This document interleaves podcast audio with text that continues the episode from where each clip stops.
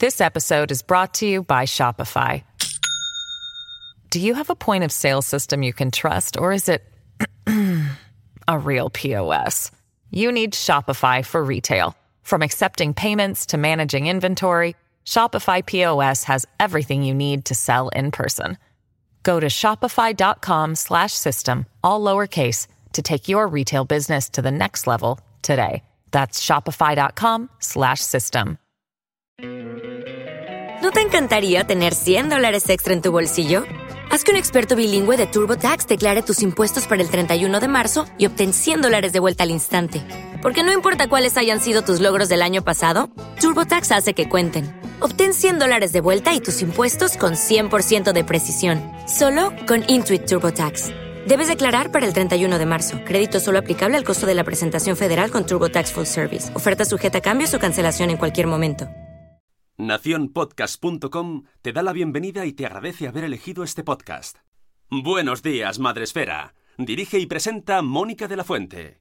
Buenos días, Madre Esfera. Buenos días, Madre Esfera.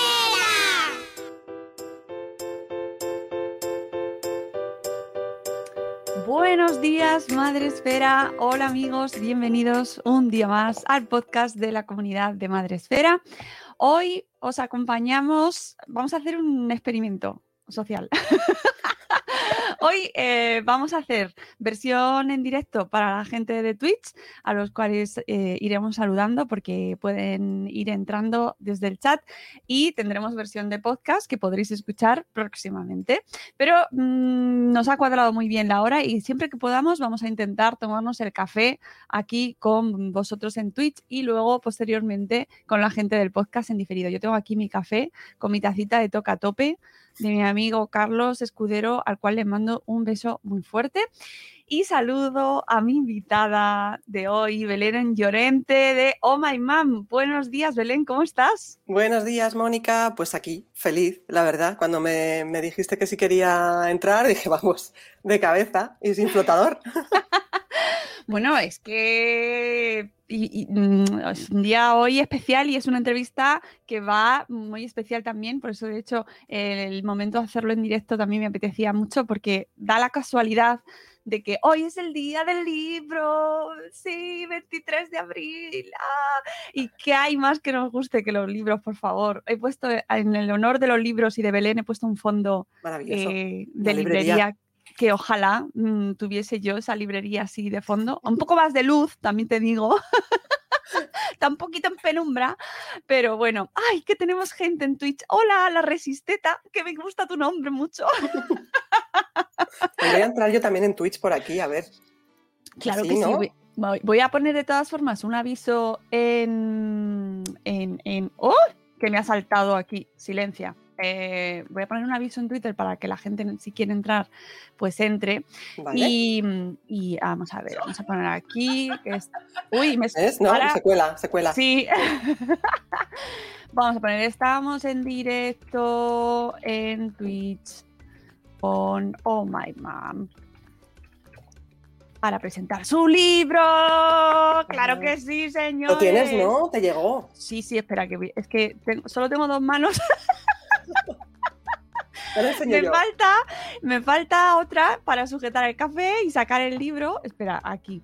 A Estoy tan qué... contenta, Mónica, de este regalo que me ha hecho la editorial. Es... ¡Ay! Bueno, que tenemos por aquí a Sonia también en Twitch. Buenos días, buenos días. Sí, señores, aquí lo que nos hace únicos, este precioso cuento. Eh, ahora me dices tú exactamente cómo se, cómo lo denominamos, aunque bueno, libro. Bueno, ya, sí, es, un álbum ilustrado. Álbum ilustrado, ¿verdad? Sí.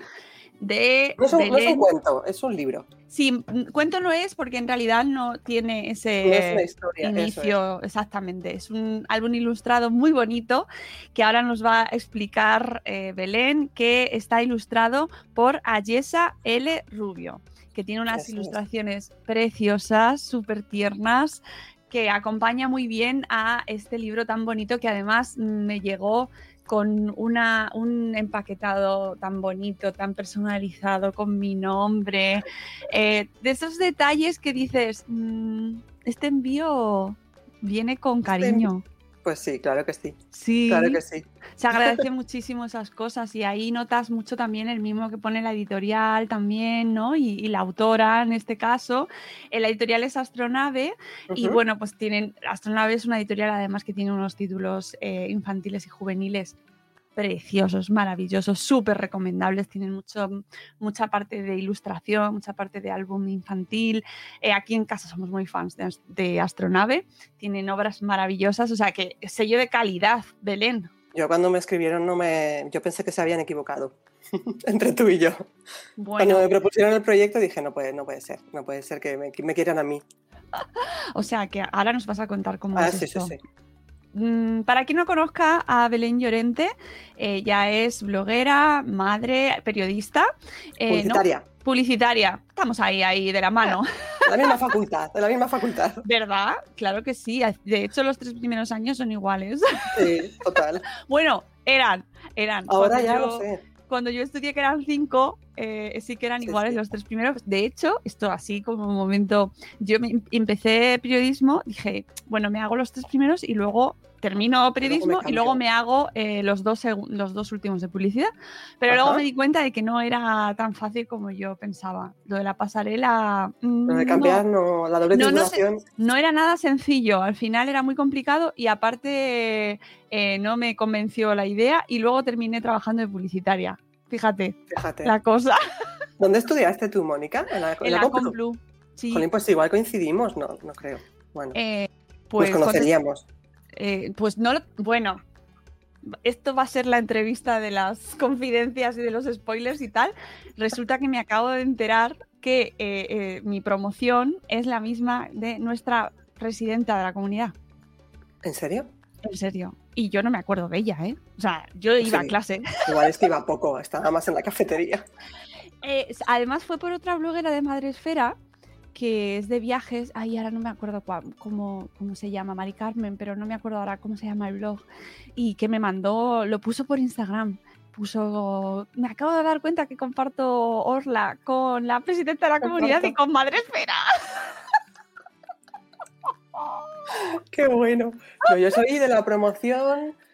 Yo, yo entré en el 95, del 95 al 2000. Pues fue mi eh, promoción. sí, yo creo que es la mía también. ¿En serio? Sí, sí, sí, sí, yo creo que sí, más o menos, ¿eh? Por ahí andará. O sea, si Yo no es, eh, si no es ese año, es el anterior, o una cosa. Pero, o sea, que nos pero- debimos cruzar por los pasillos de la Sí. facultad. sí, sí, sí, seguro que sí. Fíjate, fíjate, fíjate. Y mira qué bien estamos ahora. Mira qué bien. Mira qué bien, trabajando en casa. Mira dónde lo que hemos conseguido, que estás presentando tu libro, Belén. Ya. Cuéntanos un poco tu historia y cómo llegas a, de repente, eh, hoy, el día del libro, estar aquí hablando de tu primer cuento, de tu primer libro. Pues a ver, ¿desde dónde empiezo? ¿Qué te cuento? ¿Que soy publicitaria? Bueno, que no, sé? empieza por tu blog, porque yo creo que también ahí eh, es de cara a cómo llegas a las redes y el papel que ha, que ha, ha tenido estar en redes también, para este caso. Vale, pues yo empecé el blog en 2014, que fue el mismo año que llegué a Madresfera, porque fue todo como, ¿no? Esa ebullición de, con mi segundo hijo, porque con la primera estaba muy, no sé, con la hormona loca. Pero cuando nació el segundo ya empecé a, ¿no? A- con la primera empecé a leer blogs y con el segundo empecé a escribirlo. Y, llegué a Madresfera, fui a aquel primer evento de Madresfera, todo en ebullición. Eh, luego llegaron las redes sociales, que se han ido comiendo un poquito el mundo del blog, la verdad. Y, y hasta día de hoy. Entonces, eh, de la editorial me contactaron a través de Instagram. O sea, Instagram, amigos. Instagram, trae cosas buenas, no me lo puedo creer. muy fuerte. No, no estoy de acuerdo. que sí, que sí, que es broma. Es que soy un poco hater de Instagram. Es que es, es difícil, ¿eh? Yo, Eh, Yo tengo- Pero tú te lo trabajas mucho, Belén. Tengo bajones y porque, porque hay mucha competitividad, hay mucha poca transparencia, hay, no sé, yo tengo etapas de, no de hater porque me gusta mucho la red, pero sí de, de venirme abajo. Hasta que de repente te contacta una editorial a través de Instagram y te dicen que piensan que eres la persona adecuada para el proyecto que tienen en mente. ¿Y, por qué?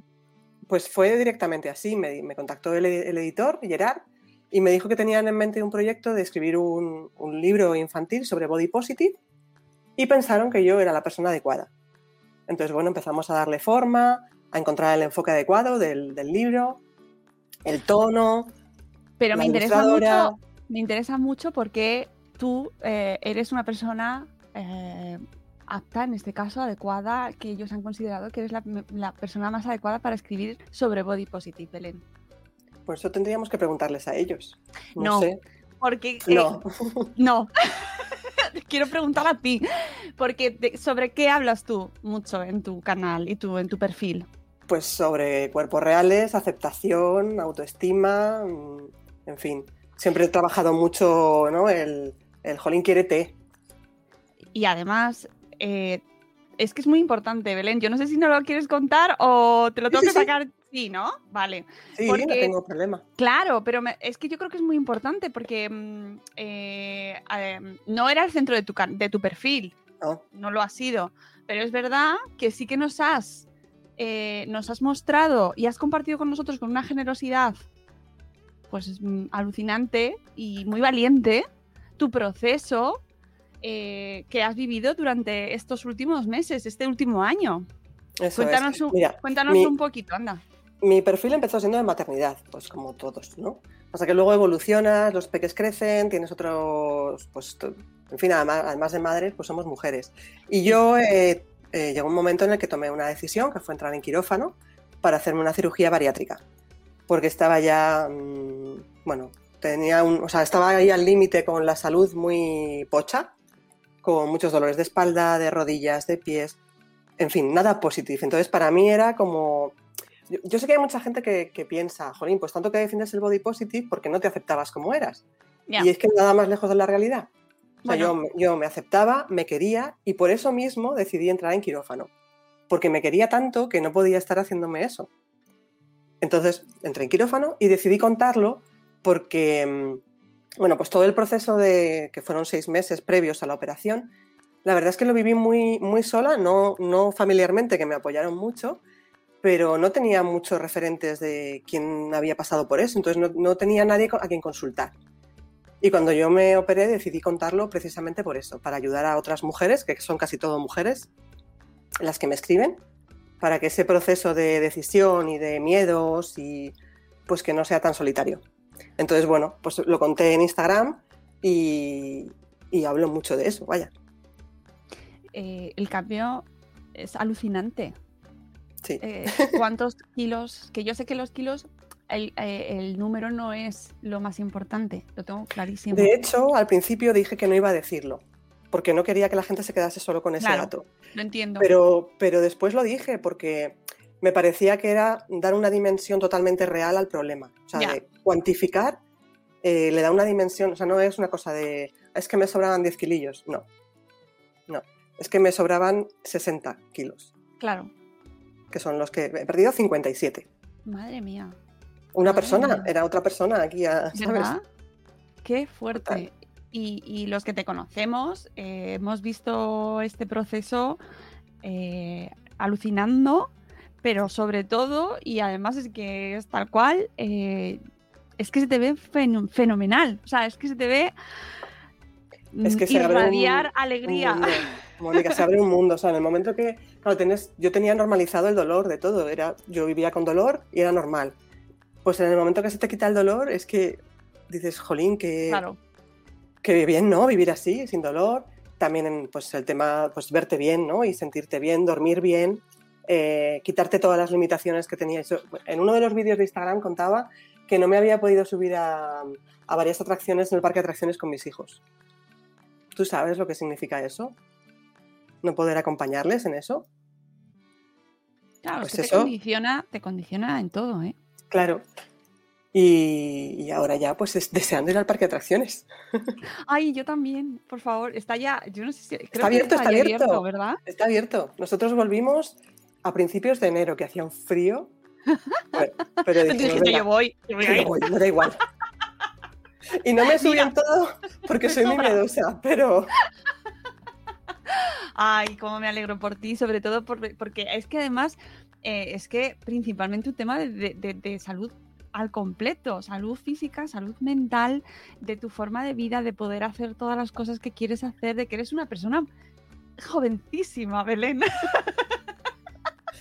Entiendo que tienes mi edad, con lo cual estás en la flor de tu vida. Estamos en la flor, sí, sí. Y, y- y claro, encontrarte con una forma física que irás trabajando seguro, pues porque esto es un proceso que amigos, esto es toda la vida. Cuidarte es así. físicamente y por dentro es toda la vida. Pero encontrar ese momento de, de- de recuperar tu cuerpo, pues fantástico, enhorabuena. Y eso explica mucho eh, eh, por qué eh, estás tan metida en este tema del body positive. Explícanos un poco en qué consiste el tema del body positive y ya lo vamos relacionado con Vale. este cuento maravilloso, con este libro, que no es un cuento, es un libro, álbum ilustrado, lo que nos hace únicos. Pues mira, el Body Positive comenzó siendo un movimiento que, que estaba abanderado por mujeres, curvis, ¿vale? Pero es un movimiento que ha ido evolucionando mucho y a día de hoy, pues, reclama el respeto por todo tipo de diferencias físicas, tanto de hombres como de mujeres. Y eso es lo que yo quise reflejar en el libro. Porque hay un libro maravilloso. Voy a enseñar otro libro. Claro. Sí, sí, Claro, sí. yo cuando empecé a buscar información para escribir el mío, aterricé en este, Oh, qué bonito. Love Your Body. ¿vale? Pero está muy enfocado a mujeres. Y a mí me parecía que se quedaba un poco pequeño el hacer el enfoque solo para mujeres y solo en, centrado en la talla. Así que lo que quisimos hacer, lo que le propuse a la editorial, es que la idea era visibilizar eh, y reclamar el respeto por todo tipo de diferencias físicas. Entonces hay 19 peques únicos y diferentes eh, que cada uno pues, te muestra su, su diferencia física. Color de piel, de discapacidad, alto, bajo, gordo, flaco, todo tipo de diferencias. ¿Qué pasa? Que, bueno, yo no, he estado- no estoy sola en el proyecto. Aparte de la ilustradora Ayesa, que es maravillosa, que, que tiene una sensibilidad brutal y ha sabido captar esa esencia de cada peque, como soy mamá, pero no soy psicóloga, le propuse a la editorial contar con una psicóloga infantil, porque me parecía súper importante que al final del libro hubiese una guía de padres para ayudarles a tratar este tema con sus peques. Y esa psicóloga infantil se llama Lucía Bosque, que tiene un proyecto que se llama mimotikids.com, y ella me ayudó muchísimo con esa, con esa parte del libro. Bueno, hicimos terapia también, ¿sabes? Ya que estaba. Oh, qué bien. Es que, vamos, suena fenomenal. Fenomenal. Siempre que pillas a alguien así con quien hablar de Claro. estos temas, tenemos tanto trabajo que hacer. Belén. Muchísimo, muchísimo. Entonces, bueno, el, el libro es un poco también una herramienta para trabajar la autoestima con los peques. Y como hay una frase a mí que me encanta, que es que la autoestima no, es, no se puede diseccionar. Entonces, no es solo, o sea, la autoestima no viene solo por tu físico, sino también por tus talentos. Con lo cual, cada uno de los peques que hay en el libro, aparte de mostrar sus diferencias físicas, también te muestra sus talentos. Siempre todo contado en positivo para que los peques se puedan eh, sentir identificados o empatizar con- ellos. Eh, sí, efectivamente. Además, cada personaje, bueno, pues es- ocupa, eh, vas pasando a través de, las historias de cada personaje. Voy a, enseñarlo para aquí, para que los, los amigos de Twitch, uy, se me va la hojita por aquí, lo vayan viendo. ¿Veis? Tenéis por aquí eh, diferentes eh, colores de piel. Además, también, por supuesto, me parece fundamental que exista. Sí, no, Eh, hay que normalizar todo y hay claro, que enseñar a los peques a respetar y eso se hace visibilizando. diferentes eh, formas corporales, cuerpos más normativos, menos normativos. eh, hay, hay también, eh, por supuesto, tenía que estar, y lo entiendo perfectamente, eh, hablamos de discapacidades, em, tenemos, ¿qué más? Eh, cuéntanos tú, ¿qué más, ti- qué Tenemos- más has querido incluir? Vale, pues también hay peques que tienen gafas o que tienen brackets, que bueno, es algo externo, pero que en un momento dado pues puede ir ahí, ¿no? Minar un poquito su autoestima, que sabemos que el patio del cole es hostil a veces. Es verdad, sí, sí, mucho. Hay un peque tartamudo también.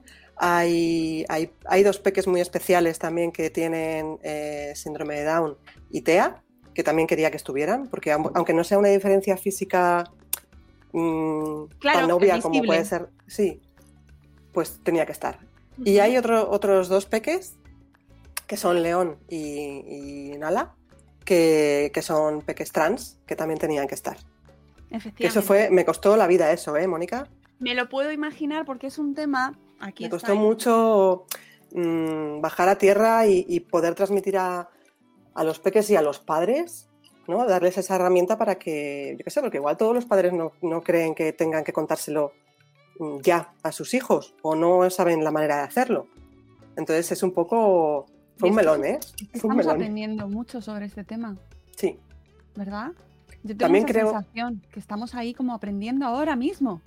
Tal cual. Pero yo creo también que los niños nos enseñan mucho a nosotros, de vuelta. Y que están más preparados de lo que pensamos. Eh, no sé si has visto, hay dos programas ahora de televisión mm, que nosotros sí que vemos en casa. eh, de vez en cuando eh, tenemos Masterchef y Sí. The Dancer. ¿vale? Mi hija le gusta No mucho los- el baile. No los veo. Me lo voy a apuntar. Pues bueno, que Julia, a mi hija le encanta el baile y entonces eh, me pidió ver The Dancer. Empezamos a ver, yo siempre me planteo a ver cómo van los programas así estos generalistas y cuando los veo que va más o menos digo, venga, vale, lo vemos. Bueno, pues en ambos programas, en Masterchef y en la edición que está ahora y Vale. en The Dancer, eh, nos han presentado eh, pues personas trans en ambas, en ambas ediciones. Y claro, ha habido que hablarlo en casa. Claro, lo que pasa que estamos muy acostumbrados a ver eh, adultos trans. No, Pero pero, en no este hay- caso era, hay, a- ¿Son, salió un son niño. peques? Vale. Sí, sí, sí. En el de Masterchef son adultos, pero en The Dance era, es que no recuerdo si era un niño o una niña. Eh, creo que era un niño trans y era menor. Y entonces eh, me, me pareció muy relevante y muy significativo eh, que, que, que- que está aquí. Es que, es que está Es aquí. está ahí. Puedes considerar que te cuesta más tratarlo, que no. Bueno, a lo mejor lo trato después, ¿no? De estos temas que dices, "Ay, no sé cómo abordarlo, porque primero tengo que asimilarlo yo, pero Ya. te toca hacerlo. Yo siempre creo que cuando el niño pregunta es que está preparado para, para que le respondas. Y si no tienes respuesta, pues le dices, mira, pues mamá va a buscar información y hablamos de esto mañana. Hoy creo que vamos a sacar muchos libros. Sí, Bueno, es que, no- es que eh, mí- claro, es que hay que hablar, hay que mencionar mamen. Eh, a Mamen Jiménez, la psicomami, con Yo te lo explico, porque lo que estabas tú diciendo creo que se cruza maravillosamente con este libro y como hoy es el día del libro, Fenomenal. ¿no? Eh, eh, que recomendar este, este pedazo de manual para padres Sí, a la hora de abordar esos temas complicados, pero que es que son naturales. Es decir, cómo Sí, funciona sí. tu cuerpo humano. efectivamente. No es eso, que a veces nosotros tenemos el tabú, pues yo que sé, cultural o lo que sea, porque tus padres no te lo han explicado nunca. No, no, claro, es que te van a Pero- explicar. Pero nuestros hijos, ¿qué te va a explicar? Le voy a preguntar yo ahora a mi padre. pa- Las personas Papá, ¿qué trans. opinas? Venga, vamos a hablar sobre esto. Es que es un temazo. Sí, sí, sí, sí. Pero eso, que nuestros peques están preparados. Más que Exacto. nosotros. Sí, es verdad. Y, y me parece que lo planteas de una manera súper positiva, eh, en el mismo plano. Es decir, em, to- todos por igual, cada uno con sus circunstancias, con lo que, tal- con lo que tienen, pero con, de una manera súper positiva y, y, y súper alegre, ¿no? Y es que es como hay que Sí, no, ten- tenía que ser todo positivo, o sea, no, no, no, no me entraba en la cabeza eh, estigmatizar ni, ni mostrar a niños sufriendo por sus diferencias, tenía que ser todo positivo, por eso también nos centramos, aparte de la diferencia física, en los talentos de cada peque, que unos saben, les gustan los instrumentos, a otros, eh, yo qué sé, ¿sabes? Cada uno tiene su talento y eso pues también conforma la autoestima de, de cada peque. Claro, hay otra cosa, sí. hay otra cosa importante que mm, en, en la guía de padres al final, Lucía nos habla de que los peques, o sea, de lo importante que es no, no poner etiquetas. Vale. vas a hacer sacar el libro de Alberto Soler. Venga, saca. saca el libro. A ver si lo encuentro ahora. ¿Dónde está? ¿Dónde está? Ahora no lo encuentro. Aquí. Venga, va. Niños sin etiquetas, ¿Ves? de Alberto Soler. Fenómeno. Pues ese punto también está recogido en la guía de padres y esa razón me hizo llegar a que cada peque tenía que tener un nombre propio para que a la hora de leer el libro con los peques no nos dirigiésemos a los peques por su diferencia física. Mira, pues el bajito o mira, pues le- el niño calvo. No, no, tienen nombre propio. Qué importante es eso, Mm. Belén. Y además en casa lo leí con, con mis hijos y fue mágico porque se acuerdan de los nombres de cada peque. No, mami, léeme a Mina. O léeme a... A mí me gusta mucho Eric. O, ¿sabes? Se acuerdan del nombre y, y es fantástico.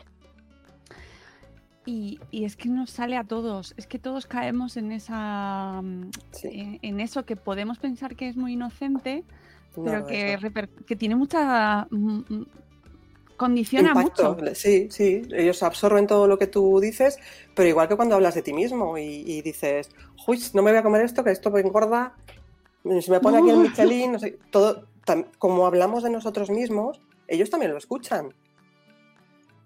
Entonces, te- bueno, tengo que decirte que yo no sé si mis hijos se han dado cuenta de mi cambio físico. Porque yo no he dicho, o sea, yo no he comentado nada delante de ellos de, ay, mira, pues he perdido tanto, ay, mi-". no.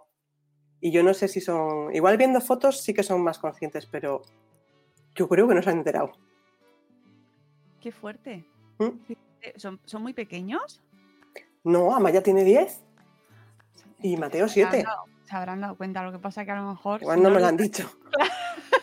dicho, Si mamá no dice nada. Yo la veo bien.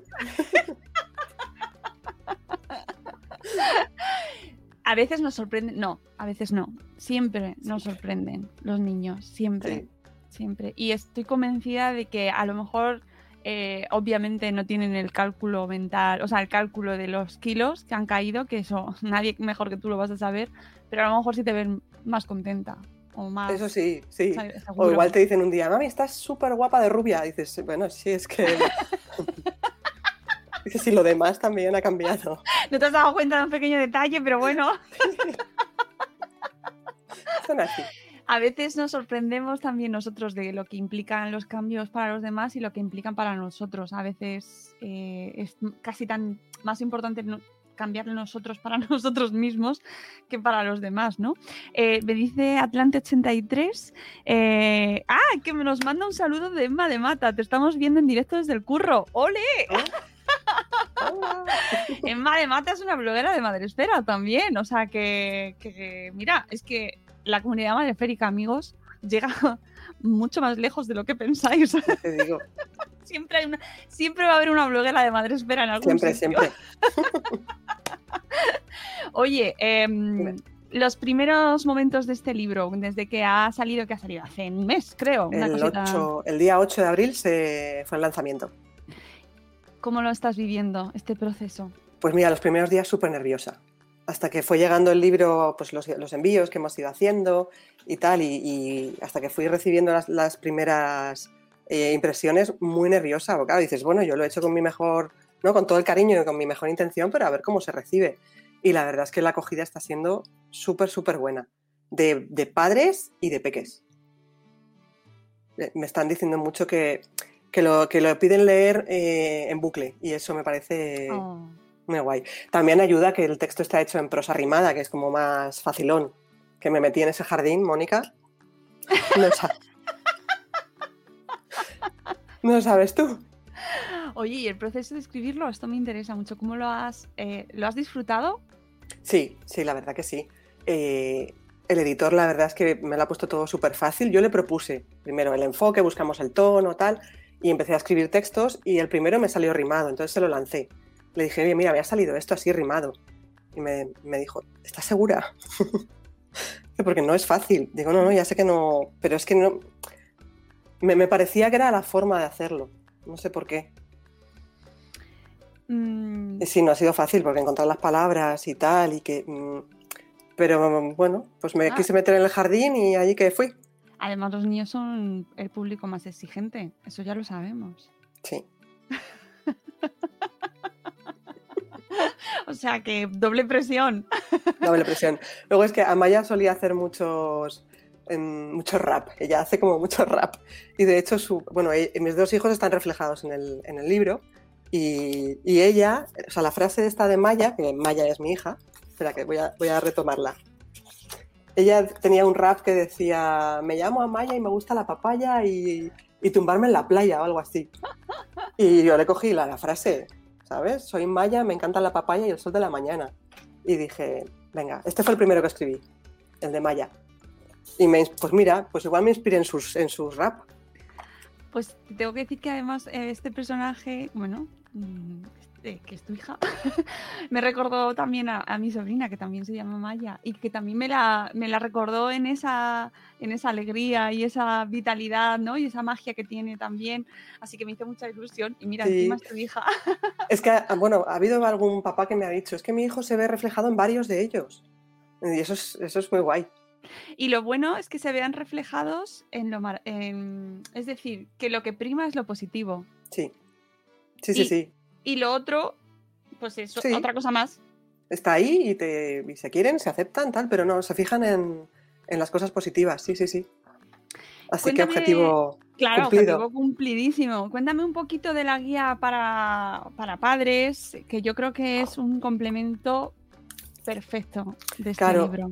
Es que, bueno, hay, hay un montón de libros que son para, ¿no? El libro para Sí. dejar el chupete, el libro para no sé qué, no sé cuántos. Y yo decía, bueno, pues mm, el libro que yo escriba no es un libro para, pero sí, ¿no? Porque se pretende que sirva para tratar este tema con los peques, para ir tan, no sé, tan lejos como los padres quieran con ellos. Y entonces, bueno, pues con, con Lucía hicimos esta guía para poder tratar esto desde casa, para poder aplicarlo, más que para hablarlo, para aplicarlo. Pues lo que te decía, lo de no poner etiquetas, eh, trabajar la empatía y la importancia de respetar a los demás, comunicarte con ellos, oye, ¿no? Como, como, o escucharles a veces, porque a veces no es preguntarles, sino escucharles cómo habla cada uno de sí mismo. Pues eso, si tu hijo te está diciendo, pues es que mis orejas son muy grandes, no me gusta, tápame con el pelo, tal. Hay que escucharles, hay que estar ahí muy, muy atento. Hay que observarles mucho también, ¿verdad? Porque desde muy Sí. pequeñitos empiezan a interiorizar eh, estos prejuicios que vamos teniendo, que tenemos como sociedad, y, y se, eh, todo lo que aquello que nos hace diferentes y que nos hace únicos, como bien dice tu libro, mm, buscamos ocultarlo y hacernos menos visibles en muchas ocasiones y eh, irnos a la media, ¿no? Normalizarnos en la media. Sí, y, y y no- nada más lejos.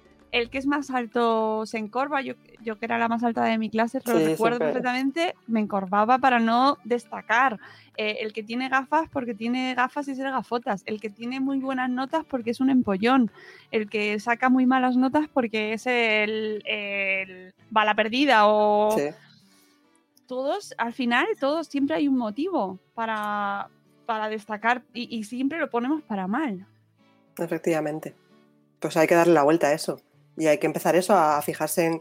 ayudar a los peques a fijarse en sus cosas buenas y que, las, y que se las cuenten al mundo entero y que las disfruten y que, que no es ser egocéntrico ni narcisista ni. No.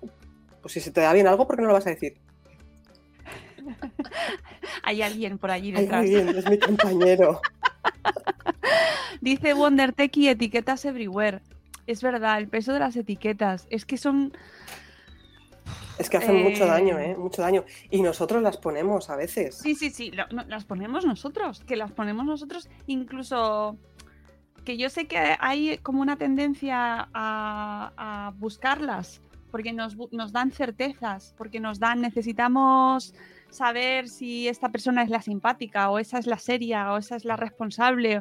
O, intentamos como poner eh, esos bloques ahí para sentirnos nosotros más seguros. Pero. Mira, es que te voy a leer la frase de, de- de la guía de padres que, que escribió Lucía. Dice, evita las etiquetas hacia ellos y hacia otros niños y nunca hagas comparaciones. El gordito, la despistada, el desobediente, crees que no le afectan, pero ¿sabes que alguien etiquetado de mal estudiante probablemente lo acabe siendo? Si todo el mundo lo trata así, lo integrará como un rasgo propio. Y es que es verdad. Es verdad. Hombre. Y lo hacemos. ¿Y, y cuántas veces nos lo han hecho a nosotros eh, cuando éramos pequeños? Con los hermanos, por ejemplo. Sí, sí. Eh, La guapa y la simpática. ¿No? Tal cual. El listo y el no sé qué. Y lo hacemos y nos sale. Y pensamos que lo estamos haciendo porque es un mote cariñoso. Pensamos que lo hacemos con la mejor intención. Y nos, no. Y deberíamos Sí, saberlo porque nos ha pasado a nosotros. ¿Qué Sí, pero tiene? yo que sé, a veces son, pues eso, ¿no? Formas de... pues yo a veces les digo, es que, a Mateo, eres un desordenado. Ya. recoge la habitación, tal, no sé qué, y, y deberíamos pararnos a pensar antes de soltar ese eres un desordenado y decir, oye, me parece que hoy no te apetece mucho recoger, lo hacemos juntos, tal. Pasa que también eso lleva un trabajito ahí previo. Claro, claro que sí, claro que sí. Es que es tu libro eh, eh, es para niños, pero también tiene una carga brutal, fundamental para, para la familia. Porque somos los que tenemos, los que tenemos que deconstruirnos ahí. Sí, y, para, y a mí me gustaría mucho que el libro estuviese en, en muchos coles, Mónica, la verdad. Me gustaría muchísimo que, que los profes lo utilizasen como herramienta para, para hablar en clase de todas estas cosas y, y eso, ¿no? Que, que desde el cole se pudiera ayudar también con este tema. Hombre, eh, debería. Eh, estoy acordándome, por ejemplo, de, de eh, que tiene sus ojos rasgados y origen oriental. Qué fácil sería eliminar, por ejemplo, en el caso de Hiro y de personas asiáticas, la etiqueta, mira, mm, pues el chino o la china, o vamos al chino. Ya, bueno, yo tengo una pelea con los niños con eso, que Ya, no es el chino, que es el, ba- que es el bazar. Mira, voy a sacar otro libro. Venga. Eh, Minorías, de Desiree Vela Lobede. Lo tendremos en el podcast en próximas ediciones, porque ya lo he grabado, pero todavía no ha salido. Este para mayores, para padres, para madres, es fundamental. Habla muchísimo de lo que hay detrás de, de eso, rascando. Total. Es que además yo creo, bueno, lo que comentábamos antes, los niños están mucho más preparados y ellos han vivido mucho más esa multiculturalidad. O sea, yo en mi, cuando yo iba a la guardería no había niños de otros países, ni de otras razas, ni... No, pero ellos sí. Entonces ellos lo, lo, lo tienen mucho más normalizado y a veces son ellos los que nos enseñan a nosotros ese tipo de cosas. Pero lo del chino es que nos lo han oído nosotros. Hombre, por- porque yo misma lo he dicho y me cuesta quitármelo, ¿eh? Me cuesta quitármelo. Y, mm, y es que no sé, no sé cómo hemos aprendido, o sea, lo hemos interiorizado de tal manera y claro, cuando se nos dice, oye, es que quizás no deberías, o sea, como que nos ofende a nosotros. Ya. Porque voy a Como no, dejar si yo no soy racista, ya, claro, Claro, no, pero porque voy a dejar yo de decir ir al chino. ¿Qué mal hago? Si no hago nada malo, no es chino. Ya. Ya. Claro, pero no nos planteamos otras cosas. ¿Qué les parece a ellos? ¿De dónde son? Porque habrá gente que sea de China y hay gente que no lo es. No, que son de aquí, igual son de Leganés, ¿sabes? Que, Y- y, pues, por ejemplo, sí, sí, sí. o, o que, o que son de otro país, que, no, son de China. Pero con- y ese- esa frase que decimos de, es que como son todos iguales, Ya. Sí, pues todo eso, los peques lo oyen todo, todo, todo. y hacen ahí su bola. Ah, Por eso me gusta muchísimo que, que tengas variedad y diversidad de todo tipo, ¿no? Porque realmente aquí en Madrefera lo, lo intentamos recoger de siempre, pero es muy complicado la hora de la verdad luego que se materialice. Y es que eh, hay tantas, tantas posibilidades. Eh, por ejemplo, mira, tienes personajes que, que lo que decíamos antes, eh, tienen diferencias físicas, pues las orejas, em, que sea más alto, eh, que sea más bajito, o por ejemplo que les guste mucho el deporte. Si, si a las niñas les gusta mucho el deporte, enseguida se las, se las tacha de, de marimacho, por Marimacho. ejemplo. Sí, sí, sí. Luego también, bueno, hablé con eh, mi amiga Bea Millán, siempre dice, ¿tú qué pasa? Que vas a escribir un libro y parece que vas a hacer un tratado de la NASA o algo así. Porque me quise informar, porque yo des... Un saludo, Descon- Bea. Un saludo, Bea. Claro, yo dije, pues si quiero escribir de Claro que sí. niños que tengan síndrome de Down, pues me tendré que informar. Y qué Claro mejor que que una madre o un padre para hablar. Y entonces contacté con una mamá que sigo a través de Instagram, que se llama Mariana de Ugarte, que tiene dos peques que tienen síndrome de Down, y directamente la asalté. Hola, buenos días. Que quiero que me hables de tus hijos, de cómo ven el mundo tus hijos, de porque quiero reflejarlo de una manera, no porque tenemos como, pues eso, ¿no? Clichés sobre este tipo de cosas. Y el tema del TEA igual. Hablé también con otra mamá que tiene un peque con TEA para entender su mundo porque el primer texto había caído en el, en el cliché. ting. Y ella, y ella me dijo, es que a mi hijo no es que no, no es que no quiera jugar con más niños, no es un niño introvertido y tal y cual, pero necesita que le ayudes. Entonces por eso dice, veo el mundo diferente, pero contigo me gusta estar. Solo necesito tus ganas de jugar. Es que caemos muchísimo. Nos quedamos con. Sí, nos quedamos en el bordecito de lo que. los clichés. Por, por ejemplo, el tema de la empatía, cuando se habla de que no tienen empatía. Y que Pues ya nos han lejos. dicho por activa y por pasiva que no es así. Que sí que, que sí, que sí que tienen empatía, pero mm, se demuestra de otra manera. Eso es. Y, y sin embargo caemos en eso, nos, nos agarramos a los clichés porque es como la manera en la que demostramos que conocemos el mundo y la verdad es que no. Luego también, claro, yo cuando empecé a hablar con ellas, eh, yo me refería a los niños de síndrome de Down y de TEA como son, ¿no? Tu hijo es síndrome de Down y es no. Me, me dijeron, todo el mundo, hay mucha gente que lo verbaliza así, que no hay mala intención, pero no lo son, es que tienen, porque no les Sobre eso define. hay mucho, deba- mucho debate, Belén. Sí, porque no les define como personas solamente eso. Entonces es que tienen síndrome de Down y tienen TEA, pero no es que sean, Ahí no les define 100%.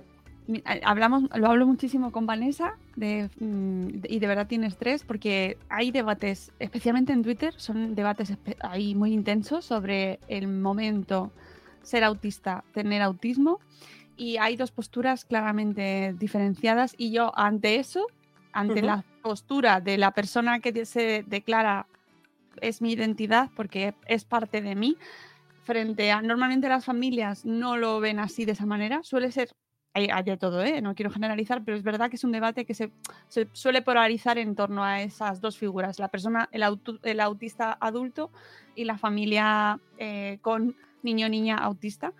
Y eh, la familia suele preferir, eh, en general, hay de todo, eh, Sí. el momento de tener autismo y el adulto, adulto autista, que se puede comunicar, porque no todos lo pueden hacer, que lo puede expresar, lo identifica como su identidad. Ante, ante eso, Sí, pues se pregunta, Claro, yo me he informado con unas familias y yo traslado en el libro eh, ese, esa, esa realidad. Vaya, Claro, sí, sí, es, es complejísimo, es complejísimo. Cuanto más hablo con expertos, con familias, con personas que, que- que tienen esta condición, por ejemplo, antes e- era más considerado trastorno y ahora es condición del espectro autista. Entonces va cambiando. Entonces era TEA y ahora es CEA, por ejemplo. Es pues sí, va, va muy rápido todo. Cuando Va- consigues entender rápido. y. Sí, sí, sí. Y, y- y hay que tener una actitud de lo que tú digas. Sí, ¿no? Y que cada, uno- cada uno efectivamente es un mundo, igual algún, pues eso lo que dices, que igual uno dice, pues yo, yo lo soy, ya está. Claro, claro. Bueno, hay que ellos es respetarlo parte y- de, de su identidad y me parece, jo, yo es que aprendo muchísimo en, es- leyéndolos y, y escuchando a las familias. Me parece tan interesante ese debate y tan enriquecedor y me parece fantástico que hayas hablado con las familias porque ellas tienen que estar acostumbradísimas a ver ese estereotipo constantemente. Total.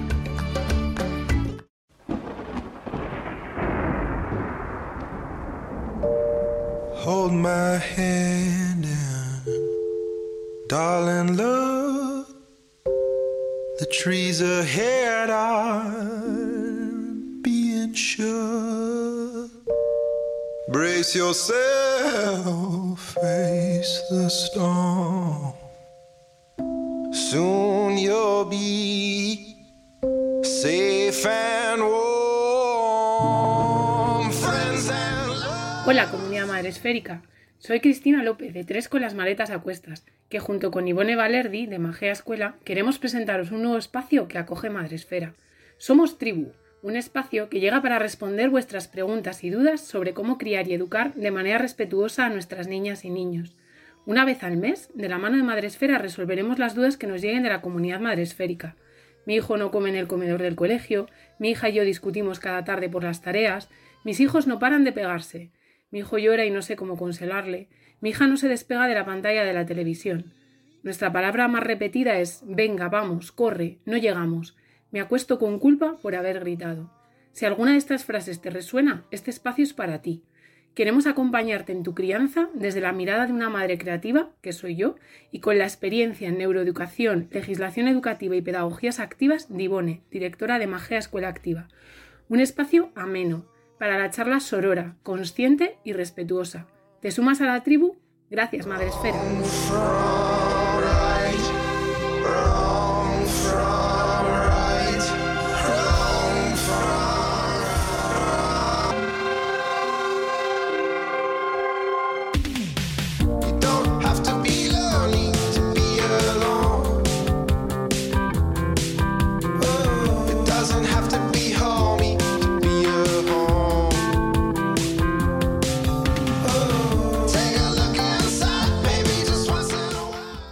¿Cuál- ¿Qué personaje o qué historia o en qué momento te ha costado más ponerte y, y encontrar eh, ese...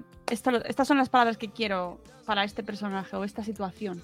Pues los que más han sido los peques trans, también por desconocimiento, por no tener a nadie cerca, que también hablé con otra mamá, que se llama Carolina, la mamá de Chloe, Sí, sí, sí. que en redes sociales visibiliza, sí, Ujú. Y hablé con ella un poco por entender y por saber la historia de, de Chloe, y... pero me costó mucho, me costó mucho, porque, vale, dices, vale, yo lo entiendo perfectamente, pero ¿cómo traduzco eso en un lenguaje infantil, en prosa rimada? Y fue, fue difícil. La Sí. Y te- la primera vez caí en un estereotipo súper mm, súper claro, porque pues, o sea, la primera vez Alan, que quería ser Nala, era una niña que le gustaba mucho la purpurina y tal igual. Y cuando lo estaba escribiendo decía, es que estoy cayendo en... No sé. También te digo que hay una cosa que me parece... O sea, parece que, que tengamos que mostrar todo como muy polarizado. Ahora de repente todas las niñas visten de azul y juegan a los camiones. No, no. Y no, también hay niñas que les gusta el rosa. Hombre, ya te digo. Entonces parece que, que ser políticamente correcto ahora es mostrar todo, ¿no? Súper en el otro, en el otro extremo. No, y yo es un creo- yo creo error, que ¿eh? no. Yo- Sí, un igual que lo de unos, unas, unes, o uf, niños, niñas, niñes, a mí Otro me melón. Otro melón. Igual no tenía que haber abierto este melón. No, Dale para ne- atrás, dale. no, no, no. Yo aquí abrazo los. Iba a decir una frase muy fea. No lo voy a decir, Abrazo los melones. que luego lo recortan y ahí. Eh, no, no, yo siempre a favor de hablar las cosas abiertamente porque creo que estamos todos en el mismo barco. Yo... Mira, voy a sacar otro libro. Venga, va. A sacar la biblioteca entera. Tengo, sí, tengo una biblioteca aquí en casa. Voy a guardar este y ahora te enseño Eh, también otro. Sí, claro. Mira, este eh, propuesta de acuerdo sobre el lenguaje inclusivo de Alex Grigelmo, todavía no me lo he leído, pero me parece un tema muy interesante para este. Y luego Yo, yo creo, yo fíjate, no, no me quiero no me quiero excusar ni quedar así en el biombo. Pero i- igual yo peco de ignorancia, no lo sé. Eh, yo pero- que ahí mismo. Que sí, espera, que vuelvo, ¿eh? ¿Dónde estás? Estaba buscando otro libro, pero Ah. ahora no lo encuentro. Bueno, era, era de María González, pero. Ay, a ver. Es que no lo tenía preparado en este momento. Bueno, el caso es que tengo, tengo más libros sobre lenguaje inclusivo, pero no, no lo encuentro. Eh, no estamos. O sea, yo necesito leer más. Yo también, yo también.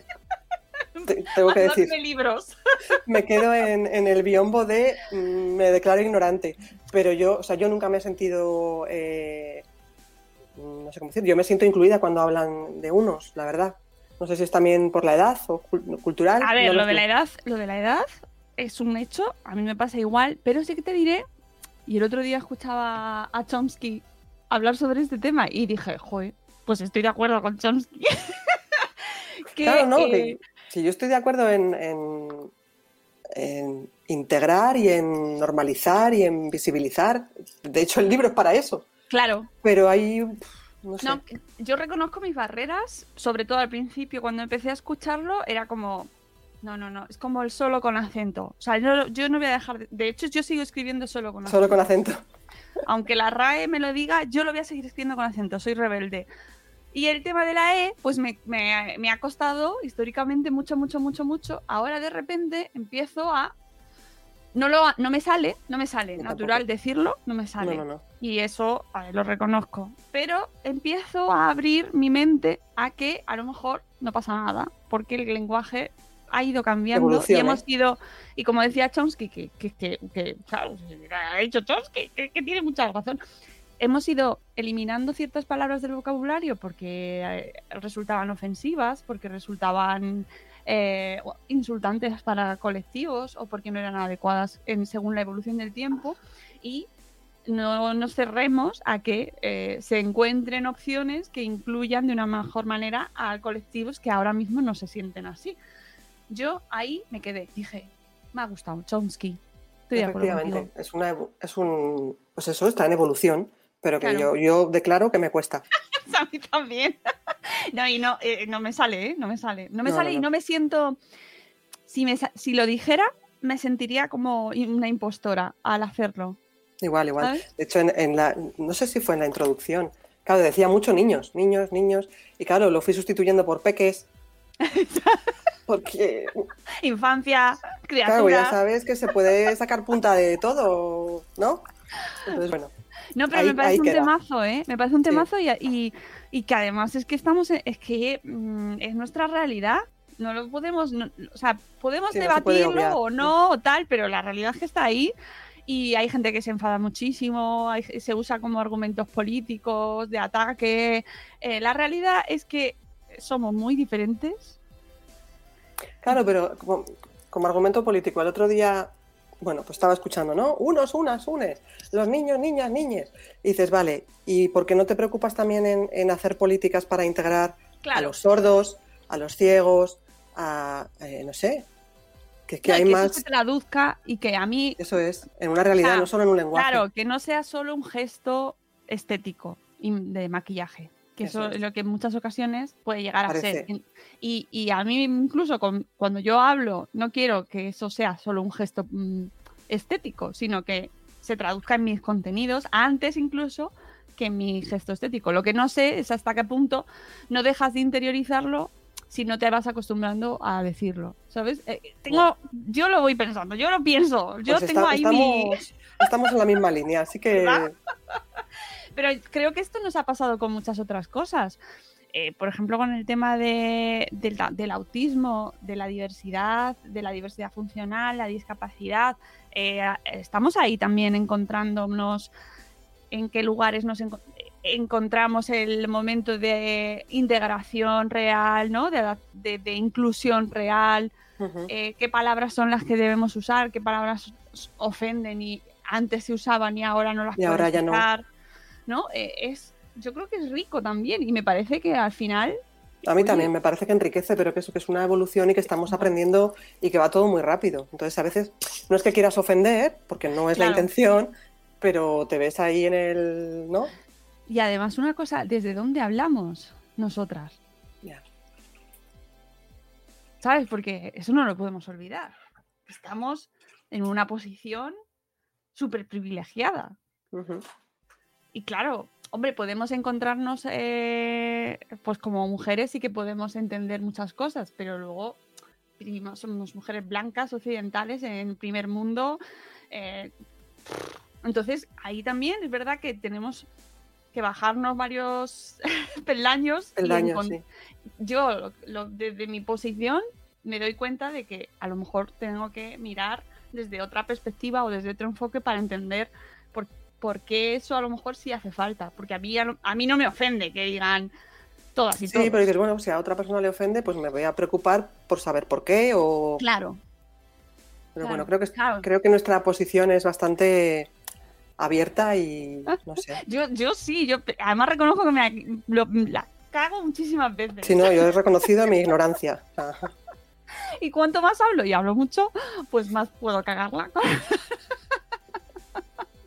Pero me parece este, oye, em, súper enriquecedor el debate, Belén. A ver la gente qué opina. Contadnos, contadnos qué os parece, porque a lo mejor me dicen, tienes que cambiar, buenos días, madre espera, otra, espera, integrarlo. Oye, poca broma, porque cuando salí eh, hace 10 años ya casi de Madre Esfera, cuando salimos, em, me, me comentaron que, bueno, el logo, el logo primero que yo tenía, Sí. tenía un chupete. Sí, Y me comentaron que no se querían meter en la comunidad porque había un chupete, un chupete en el logo. mira cómo me quedo. Claro, Claro, entonces, para mí. Claro, no, yo ahí dije respecto, ¿vale? Lo Claro, sí, sí, sí. Pero que no habías caído en eso. No había caído, no me había puesto en ese lugar porque no lo había visto así, ¿no? Y, y entonces, pues vas viendo cosas, vas viendo otros niveles y tal, eh, y vas aprendiendo. Sí, sí, sí. Ahora no tengo chupete. Yo, yo he usado chupetes, ¿eh? O sea, mis hijos han Sí, yo usado también. chupetes. Yo estoy a favor del chupete siempre que se quiera usar el chupete, pero me sorprendió. ¿no? Sí, sí, sí. Bueno, siempre se aprende. Siempre se aprende, siempre se aprende. Y sobre todo, pues oye, pues qué opiniones hay, todos los tipos, y que cuando haces cosas de cara al público, a lo mejor a ti ya te llega algún comentario que te sorprende. Pues seguramente, y, y será bienvenido si hay alguna familia que crea que el libro mm, no incluye o no sé, yo em, feliz de escuchar y de proponerle a la editorial un segundo libro. Eh, ¿Te has dejado algo fuera que creas que tenía que haber estado? No lo sé. A ver, fue difícil eh, elegir porque solo cabían 19 peques. Entonces hay gente, hay cosas que se han quedado fuera. Pero bueno, creo que así a grosso modo toda la diversidad está incluida. No sé. ¿Tú echas de menos algo, sí? Eh, pues mira, a lo- estaba repasando porque yo creo que no, pero a lo mejor me equivoco. Ah, bueno, a lo mejor eh, Vera. eh, no lo sé. Tú me dices, Vera, ¿qué representa? Vera es una. Vera soy yo. Pues no te no, yo no lo tenía muy claro del todo. Sí. Yo no soy tan deportista y nunca lo voy a ser, pero representa a esas mujeres que, que tienen más kilos y no por eso se dejan de cuidar ni disfrutan del deporte ni saben que su cuerpo es su, lo que les tiene aquí disfrutando de la vida. Pues no quedaba. o sea, sí. Para que veas que eh, más o menos lo tenía ahí, pero no lo tenía del todo claro porque es verdad que, claro, yo lo veo, yo la veo fenomenal. A Vera es muy Vera. guay, te la voy a enseñar. Vera da buen rollo. Vera es fenomenal, pero sí que es verdad que, que, bueno, pues que a lo mejor te pueden decir, bueno, Vera tiene un cuerpo fantástico, muy, muy, muy normativo prácticamente, te diría. Sí, sí, bueno. Que es muy difícil representar todas las condiciones, ¿no? Claro, porque tampoco queríamos caer en la caricatura. Por ejemplo, a Iván, claro, dices Iván, que es el peque que le gusta muchísimo la música y que tiene las orejas más grandes de lo normal. Bueno, de lo normal también no sabemos lo que es. Entonces, cada vez si, si le hacemos las orejas mucho más grandes parece una caricatura y no era el objetivo, caricaturizar para nada. Entonces también por eso está reflejado en texto. Está todo cogidito con... No, no, tiene todo mucho. Me, me gusta porque al final conseguimos repasar eh, mucho de lo que hay ahí, de, de ese entramado que sé que hay detrás de este libro, Sí, y que a lo sí, mejor sí. a primera vista No lo eh, parece. no lo parece. Eh, me gusta mucho también el personaje de Eric Sí. eh, con su audífono. El implante. Implante, no es un Ah. audífono. Tuvimos ahí también, Mira. Bien. tuvimos ahí, sí, porque em, al principio en el texto iba la palabra audífono, Es verdad, pone implante. pero claro, el, el dibujo no es un audífono, es un implante. Entonces quisimos respetar mucho esto y, y en vez de sustituir la imagen, pues cambiamos el texto. Y en vez de audífono pusimos implante, que es lo que es. ¿Ves? Es que no sabemos. No tenemos ni idea. Ha sido, ha sido largo ¿eh? el proceso. Ya te digo que me contactaron en agosto de 2020 y ha salido ahora en abril. Que claro, tú ves los textos y en realidad no son textos muy, no sé, que no me he escrito una novela. ¿No? Pero ahí está todo muy trabajado, muy reposado, eh, queriendo reflejar, pues eso, ¿no? Lo- las diferencias físicas, pero los, los talentos de cada peque y, y todo con mucho cariño, sin caricaturizar, sin estigmatizar y normalizando todo. Eh, ¿Planes para el futuro? Mm, no sé, yo espero que me traiga cosas buenas el libro. De hecho, o sea, yo creo que es lo mejor que he hecho en cuan- como creadora de contenido. No sé, me ha traído hasta aquí esto y ojalá la editorial esté contenta y me y quieran una segunda parte o no sé, ojalá, ojalá. Pues sí, la verdad es que Astronave, estoy aquí. Astronave, eh, queremos lo nuevo de Ben Jaque también, que yo soy muy fan de Ben Jaque y de Sí, sí, sí. Cita. Y, y se- y, por favor, además tiene una historia Ben Jaque. También te digo que me parece, ahora que estoy más metida en el mundo este de la editorial y todo esto, eh, las novedades caducan muy rápido. No da tiempo a que la gente consuma. Demasiado. Esto es otro tema. Es que que todas las semanas hay. Y a mí no, novedades. no me gusta la tiranía de, de, las, de los lanzamientos y las novedades y el ahora, ¿no? Y, Claro, es que el otro día que estuvimos, estuve con Ayesa firmando libros en, en Cuentos Feliciana, pues nos comentaba, ¿no? Que es que hay novedades todas las semanas. Entonces es que Sí. se te queda obsoleto enseguida, no, no da tiempo a que el, el libro tenga un- una vida, a que la gente lo conozca, que la gente se lo recomiende unos a otros. No da tiempo. Claro, y es O sea, sales, es novedad y ya no. Es necesario. O Y- eso, vas a, a cualquier, a la FNAC o lo que sea, vuelves a los tres días y ya no están los mismos libros. Ya, Sí, es, una, muy- es una tiranía y un...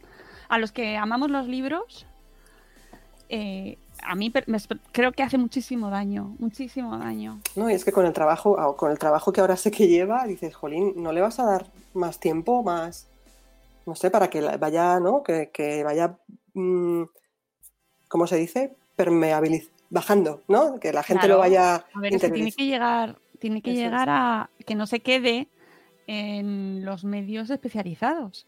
Es decir, mm, lo primero que llega es a los especializados y generalistas que tratan los lanzamientos editoriales, que con Sí. mucha suerte que se lo lean. Ahí te dejo el melón, a ver si entrevistas a alguien de alguna editorial y te explica por qué. ¿Por qué tienen que hacer novedades todas las semanas? Es que no, no da tiempo, o sea, si no nos da tiempo a consumir las redes sociales, ¿cómo te va a dar tiempo a consumir esto? Que tienes que ir a la tienda, elegirlo, venir a casa, leerlo con los peques, no da tiempo. El año pasado, eh, Rata Naturae hizo eh, por esta fecha, yo creo que fue, no sé, no sé si fue antes del año, no me acuerdo, pero hizo, dijo que iba a bajar el ritmo de publicación y que iba a publicar menos, menos libros, precisamente para luchar contra eso. El problema es que al final están prácticamente todas metidas en esa vorágine En el bucle ese. en el bucle de hay que sacar, hay que sacar, pues se venden pocos. A ver, no quiero hacer una afirmación aquí porque no tengo, yo no tengo cifras ni datos, pero es verdad que el mercado editorial, claro, Ujú. compites, compite con, con muchos productos culturales, Sí. con mucha serie, con mucha televisión, la gente lee lo que lee. Justito, justito. Justito, justito. Claro, pues si encima se lo cambias todo el rato, es que no, no sé. No, Ya. yo no entiendo muy bien. Pero si te fijas, también pasa mucho en la moda, por ejemplo. En, en los lanzam- en las temporadas, cada, cada- hay temporadas cápsula, cada dos Sí, por tres hay una por tres. temporada cápsula, que además luego ya no va a volver. Eh, ya no son solo las temporadas primavera-verano, otoño-invierno. Si ahora no, no. entre medias hay... Ahora van sacando cuando no se lo piden una firma de no sé quién, la influencer de no sé cuánto que hace la edición limitada constantemente. Es un ciclo constante Muy rápido todo. y todo se va cambiando constantemente, está todo imbuido por este espíritu, no solo el mundo editorial, porque si fuera solo editorial, pues aún, pero yo creo que están todo así, eh, el mundo cosmético lo mismo, están constantemente sacando novedades, eh, no sé, todo, to- los coches. Sí, no, no, que es todo. Vivimos ¿qué en la, en la inmediatez. Pues por eso triunfan las redes sociales también. Porque es todo tan inmediato, es un consumo tan rápido. Claro, pero Eh. que en las redes sociales al final, ¿quién está ganando dinero? bueno, aparte no. de los creadores de contenido que vivan de las redes, pero que el, el negocio final es la propia red. La propia red. Facebook es el señor Zuckerberg que no tiene poco, Total. ¿sabes? Y que eh, obvio, obvio que si la sabes usar bien, como tú en tu caso, pues fantástico, bienvenidos sean, ¿no? Y nosotros estamos viviendo gracias a Internet y a um, difundirnos en torno a las redes y lo, lo usamos a tope, pero que no nos dejemos, que no nos olvidemos. Que siempre digo, todo al blog, Belén, Hay que volver, sí, sí, sí. Hay que, todo al blog. por Sí, favor. porque de repente cierran Instagram y unos cuantos se quedan sin chiringuito, ¿eh? Por favor, pero ¿cuánta gente hay que ha cerrado el blog y ya no escribe porque le cuesta menos hacerlo en Instagram? Mucha gente, mucha gente. Pero por eso, por la inmediatez, nos hemos dejado llevar por, por lo, el consumo tan inmediato y tan, ¿no? tan rápido. Yo qué sé. A mí, por ejemplo, Twitter no me gusta por eso mismo, porque es que dices, si no, no estoy ahí, me pierdo todo. No me, no me gusta esa inmediatez. A mí, a mí es que me puede, me, me gusta mucho. Sin embargo, Instagram me cuesta, me cuesta mucho, me cuesta un montón. Eh, tienes que estar ahí, además es súper demandante, me, me parece mucho más demandante que Twitter, por ejemplo. Sí, Más, es diferente. Sí, porque te, tienes que echar ahí exige que el contenido que generas sea visual y que también lo que cuentas y que interacciones y, y que... Sí, no, no es fácil. No es nada fácil y admiro mucho a los que estáis ahí creando contenido, lo hacéis bien, eh, tenéis ahí Bueno, lo vuestra hacéis- comunidad. Yo es que hoy estoy un poco enfadada, pero bueno. ¿Por qué? con, con Instagram. Pues, ay, bueno, abro, abro otro, me- otro melón, Sí, que sí, no sé si es el momento. claro que sí. Momento publicaciones patrocinadas en Instagram. Ah. Claro, yo ayer le publiqué una, una colaboración y, y ha tenido poquita acogida, la verdad. Entonces, Pero tiene, pero tiene menos alcance. mucho menos alcance y mucho menos like, que al final es la manera de medirlo, porque dices, bueno, los likes no me preocupan. Pues sí, porque es la manera de saber si a la gente le interesa o no y la manera de demostrar a la marca que tu colaboración ha ido bien o no. Y claro, dices, jo, yo llevaba 10 meses sin hacer nada patrocinado, porque pues, lo que me llegaba no me apetecía, no me gustaba, no. O sea, yo las colaboraciones que cojo las cojo porque realmente creo en, eh, me gusta el producto o el servicio y lo recomiendo. Es, un- es así, es una recomendación. Pero dices, joy, cuando, cuando salgo yo, la gente me da mogollón de apoyo, siempre. En ese sentido no tengo ninguna queja porque siempre responden. Pero de repente sacas una cosa patrocinada y, son, muy exigentes. O bueno, que no les interesa el contenido. Que yo o sea, me paro a reflexionar, ¿no? Pues oye, igual es que solamente les gusta verme a mí. O, y te penalizan Igual- cuando sacan cosas que no... Claro, igual que se mida el éxito, entre comillas, de una colaboración por el número de likes, pues tampoco justo no me parece. Porque Pero es que a día de hoy, si no, ¿cómo lo mides? ya no, no, sí lo sé, sí lo sé perfectamente. Vivimos de eso y sabemos que es lo que hay, que es el pan nuestro de cada día y las marcas te piden cifras. Pero igual, igual no es tan sencillo que esas cifras reflejen directamente el éxito, insisto, el éxito de esa colaboración, porque ¿qué Sí, buscas porque no con depende esa solo colaboración? de, no depende Claro, solo de primero que no depende solo de ti, porque la plataforma no te va a mostrar esa colaboración a todo el mundo. Claro, no, no. Que esto también, es- esta ma- esta mañana he hecho unos stories hablando de esto, diciendo, Jolín, pues si Instagram nos proporciona las herramientas como creadores de contenido para que veamos en las estadísticas cuándo es tu mejor hora de publicación, si te permite poner arriba lo de colaboración pagada, que yo hago todo súper transparente y súper honesto y lo pongo siempre que es pagado, que luego ves por ahí unos perfiles que otro melón. Y dices, jo, lo estoy haciendo lo mejor posible y recomendando algo que realmente estoy utilizando en casa con mis hijos. Y, y Instagram tampoco me lo. Ya no te digo que me lo premie, sino que me lo equipare al resto de Claro. publicaciones. No, porque querrá que pagues como anuncio. Pues querrá, pero. No Sí, sé. ahí el plan tiene fisuras. Tiene fisuras y al final te están diciendo, oye, esto hay que hacerlo bien, pero luego a la hora de la verdad no te va a enseñar igual al No, no, resto. no. Ya te digo yo que es Y que. como- O sea, Y como la tiranía del algoritmo y el, el funcionamiento es que te lo va a enseñar a más gente según la gente le vaya dando al like o lo claro, ¿sabes? Pues como tiene menos like, se le enseña se lo menos. enseña menos aún todavía. Y entonces. ¡ah! Eso Y es. hay- Y luego el otro meloncito que nos trajo Estela el otro día de la Mami Novata, Sí, Estela. eh, que es el grupo del Telegram, los grupos que Bueno, se. Que Se retroalimentan. sí. Exactamente, ¿sabes? Que claro, mucha gente Pues es que como, todo. como viene de ese momento de es que Facebook no, o sea, Instagram no me No me enseña, ayuda. pues busco otra forma de hacerlo y de engañar al algoritmo.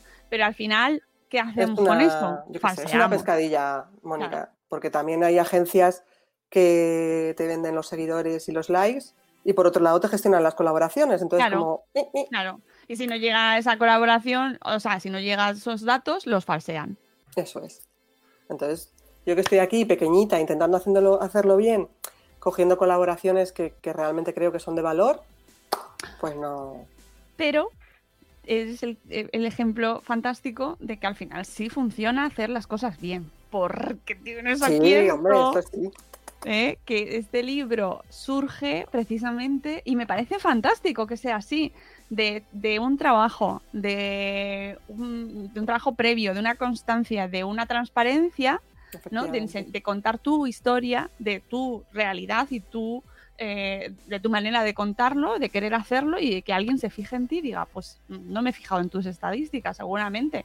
¿Sabes? No, no, ya te digo que ni, ni me las pidieron, ¿eh? Claro. No, no se fija, o sea, no me eligieron por, por ahí. Pues es Eh, que eso es lo suyo. Es que eso es lo suyo. Es que lo que está mal es lo otro. Lo otro. Tal cual. Señores de las marcas, por favor. Señores de las marcas, fíjense en otras cositas. Que yo no digo que no las miren, que entiendo que también habrá mucho trabajo después de esas cifras, que hay gente que Sí. compra Sí, muchísimo. sí, sí. y- Hay gente maravillosa con unas Claro. cifras alucinantes no y la- no, no, no. Y, y además nosotros trabajamos con cifras y es así, es el eh, uno, uno de los indicadores, pero es uno, que no sea el único. Exactamente. A ver si nos oyen, Mónica. Ay, Belén, oye, qué, qué guay, que me ha encantado charlar contigo. A mí Eh, también. ha Oye, sido el, súper el día del libro, además. Ay, eh, el día me del libro, amigos. ilusión. Qué emoción, qué día tan bonito, qué día tan, tan especial. Y mira, Me da- sí, me, mejor. da mu- me da mucha pena que no haya feria del libro este año. No sé si en mayo decidirán hacer, no sé. Pero joya, que he escrito un libro, que me hagan feria del libro. Ya, es que todos los escritores que, habéis hecho, habéis publicado desde el año pasado por estas fechas, ya, ¿no? Estamos por en casita. ahora- ya, es una pena. La verdad Bueno. es que sí. Yo he ido, Eh, he ido a una librería, hoy voy a otra. Y la verdad es que la gente que se acerca es con mucho cariño y, y bueno, ahí estaremos. ¿Dónde vas a estar? Pues hoy estoy en la Mar de Letras, en la calle Ah. Santiago 18, con Ayesa, la ilustradora, y estaremos ahí pues celebrando el Día del Libro juntitas y que quien se quiera acercar allí pues, pues le firmaremos un ejemplar. Amigos de Madrid, eh, os he enviado un susurro. ¿Dónde? Dice la resisteta. La es resisteta es, eso? que eh, es que en Twitch cuando, Ah, estoy, estoy viéndolo también. cuando te a ver eh, Ay, muchas ah, gracias, vale que tengo que cambiar el idioma de la retransmisión. Gracias, es que soy nueva. Ay, mira, es que en Twitch nos ha llegado, nos ha entrado un mensajito. Sí, es que es que son susurros, es una cosa muy perturbadora. de Madre Twitch. mía. Que te- Muchas gracias, Resisteta. Ahora mismo, en cuanto termine, lo cambio. Porque es que yo en Twitch estoy como un elefante en una cacharrería, ¿sabes? Es que de ves, hay tantas cosas. Y antes, antes de entrar contigo estaba en Clubhouse también. Oh, Y- yo ahí no he podido entrar todavía. Como soy Android, soy pobre. Claro, pues me decía eh, Clara Castro, que estaba en una de las salas, me decía, sube. Y yo le decía, pero ¿qué tengo que hacer para subir? Me decía, pues dale a la manita. Digo, ah, vale, le doy a la manita. Y es que va todo tan rápido y, y salen tantas redes sociales. yo ya no tengo edad para aprender tanto tan rápido. Ya, a mí también me cuesta, ¿eh? Aquí momento, momento, señoras. Momento señora, yo sí, sí. Momento señora. Pero también te digo que yo apuesto, yo sigo apostando porque en Instagram van a llegar eh, mujeres de mi target. Mujeres de 44 años, Ah, a de tu target y de, de tu edad, de mi edad, mi edad, que es de la mía. de nuestra edad. Eh, Instagram se está quedando también para gente más mayor. mm, claro, porque la gente joven está en TikTok, creo. Sí, En Instagram están, pero están en- con perfiles privados, creo. sí. Sí, Y, y los demás en Twitch. sí puede ser, sí. Por ahora, porque es que esto va, esto el mes Mañana, que viene. es otra cosa. Claro, y además ahora eh, sé que Facebook, no, no sé qué red social era que iban a sacar también versión de audio. Entonces esto está cambiando todos, amigos. Muy esto rápido. Está cambiando rapidísimo. A mí no, yo reconozco que no me da tiempo a actualizarme tan rápido. Mira, la los reels, los IGTV, los no Oye, sé oye, qué. oye, oye, oye, oye, oye. Calla, que has abierto lo de los reels y ya. Y, yo- y sí que he hecho, ¿eh? Yo sí que he hecho y me lo paso ahí. bien. No quiero hablar de los reels. No me saques el tema. que no puedo. Es que es una exigencia, venga y sal, y sal tú, y sal tú. Y como, pues Ya, no siempre ya. me apetece, no siempre me Ya. apetece. Ya, ya. Tú escribe, tú escribe, tú escribe, escribe. Haz, haz más libritos así, sobre todo que, Sí. mira, y ya con eso vamos a terminar. Venga, Hagamos, o sea, eh, estemos en las redes que estemos, pues yo qué sé, todas las que pillemos por banda, que hagamos lo que nos guste. efectivamente. Eso, con eso, yo creo que, ¿no? Pues sí. Hay que quedarse. Al final es eso, que estés cómodo con lo que haces y ya está. Es que si yo no. reels no voy a hacer bailando, ya os lo No. digo. Pero si a Seguro, vosotros seguro que gustan. Seguro que gustan. no puedo, no puedo. No, los de así. ti, ti, ti, ti, Sí, no. pero es que además son sobre, sobre temas súper chungos. Ya. ¿Sabes? No, puede, no mezcléis. Yo he llegado- No, a ti, a ti, ¿eh? Pero Yo he llegado a los de los cambios de looks, que encima es que me lo paso bien haciéndolos, con lo cual seguiré haciendo. mira, esos, esos me parecen bien. Bueno, yo no, o sea, me- os admiro mucho, ¿vale? Os admiro mogollón. Pero lo de los reels haciendo tal, tal que así, tal, tal, con cosas de, yo qué sé, psicología, súper chungo, ¿no? Eh, tips para combatir la depresión. ¿No? Eh, Es difícil. deprimido, sí, sí. te encuentras fatal. Benzodiazepinas, o como se llamen. A mí me genera una disonancia cognitiva y entonces, eh, o no puedo, no puedo. Pero esto me está sacando Belén, mi lado hater. Tú sigue encima- haciendo lo que te gusta, lo que se te da bien. Esa- eso, eso, está. eso, eso. Y más Cada libros. uno, cada uno tenemos nuestro caminito. Yo no quiero, no sé, mi, mi marido, Claro. que ahora no está, me dice, pero tú de mayor quieres ser influencer. Digo, no. Dice, pues no te enfades. Claro, Dice, "No te mira, enfades". Belén, has dado ahí la clave. Has dado la clave. Ojo, con todo el respeto a ser influencer, ¿eh? que hay Sí, gente sí, que lo que- hace. Maravilloso. Fenomenal. Hay perfiles que yo sigo que son maravillosos. Pero mi objetivo no, es que yo no tengo un perfil así de, no sé, bueno. Yo quiero escribir libros. Exactamente. Belén quiere escribir libros, además lo hace estupendamente, hace cosas muy bonitas como lo que nos hace únicos. La Resisteta dice en el chat que ella hace reels de cosas que compra de artesanas. Oye, te voy a seguir en Voy a Instagram. entrar, eh, sí, yo, sí, creo, voy a entrar. yo creo que la sigo, pero ahora mismo ya no me acuerdo si la sigo o no la sigo en, en Instagram. Ahora lo La miro. Ahora gracias entramos. por- Ahora entramos, ahora cambio eso. Todo. Y ahora Y mismo si- voy a entrar. Es que, es que no me da. No me da.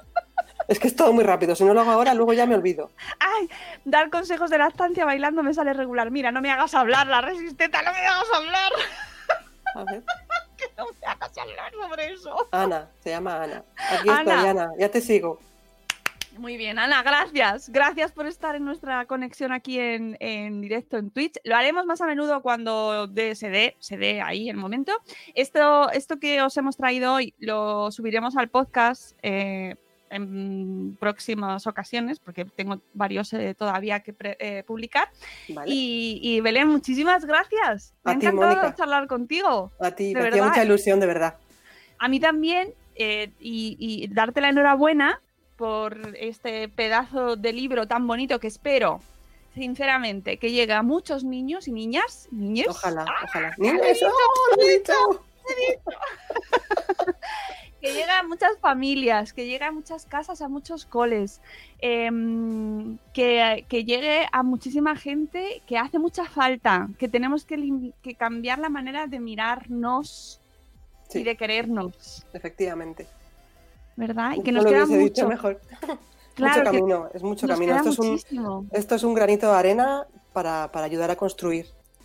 Pero ojalá, lo que dices, Claro. que llegue a muchas familias. Y, y que, y ayudar a nuestros hijos a quererse. Jo. Eso, mira, Eso, yo con eso me conformo ya, que nos ayude a que, a que nuestros niños se quieran como son. eso es.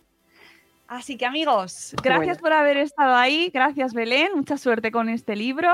Seguiremos Muchísimas hablando gracias. seguro. Cuando Y quieras. Y todos los que habéis estado ahí, la Resisteta dice que ya ha puesto que me avise Twitch con una notificación para veros siempre. Gracias, Ana, gracias. Muchas gracias. Eh, gracias también a Wonder Techie y gracias a Sony que también ha estado por aquí. Y gracias, ¿quién había alguien más? Ah, estaba también Atlante83 y estaba Emma de Mata que nos estaba viendo en directo desde el curro.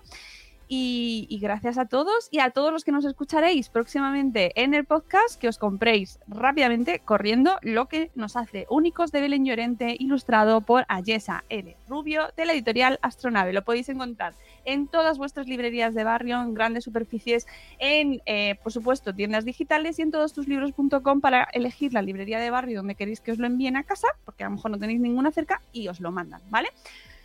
Muchas gracias a todos, nos vamos muy contentos. Voy a atender la lavadora porque seguro que ya ha terminado.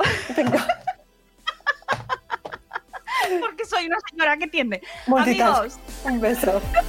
hasta luego Mariano, adiós.